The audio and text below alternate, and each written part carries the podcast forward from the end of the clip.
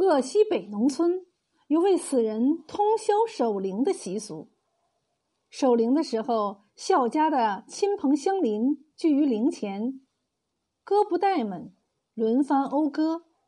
此时笔落，孝家以此寄托哀思，消除悲伤和困倦。这个风俗是啥时候兴起来的呢？相传在三国时期，蜀国的诸葛亮和魏国的司马懿是死对头，阵前交锋。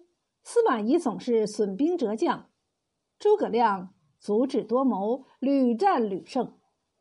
后来诸葛亮不幸病死在军中，司马懿又喜又恨，喜的是对手已死，恨的是未能抓住诸葛亮，碎尸万段。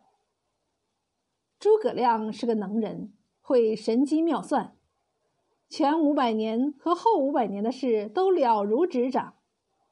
他临终前已经算定了，在他死后，司马懿会来盗尸、鞭尸或者挖坟焚尸，以发泄私愤。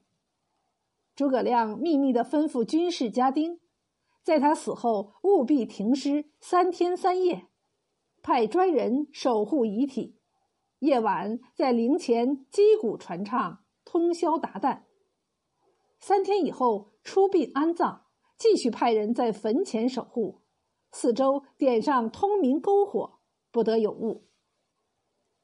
诸葛亮死后，司马懿果然派人前来盗尸，见灵前人来人往，鼓乐喧天，下不了手。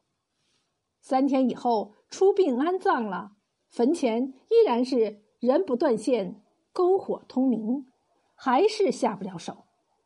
又过了三天。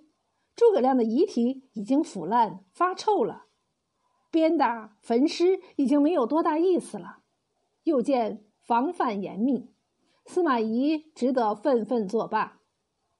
从此守灵唱歌的风俗就流传开了，在实验室农村称为带诗歌或打带诗，就是围着灵官边走边唱。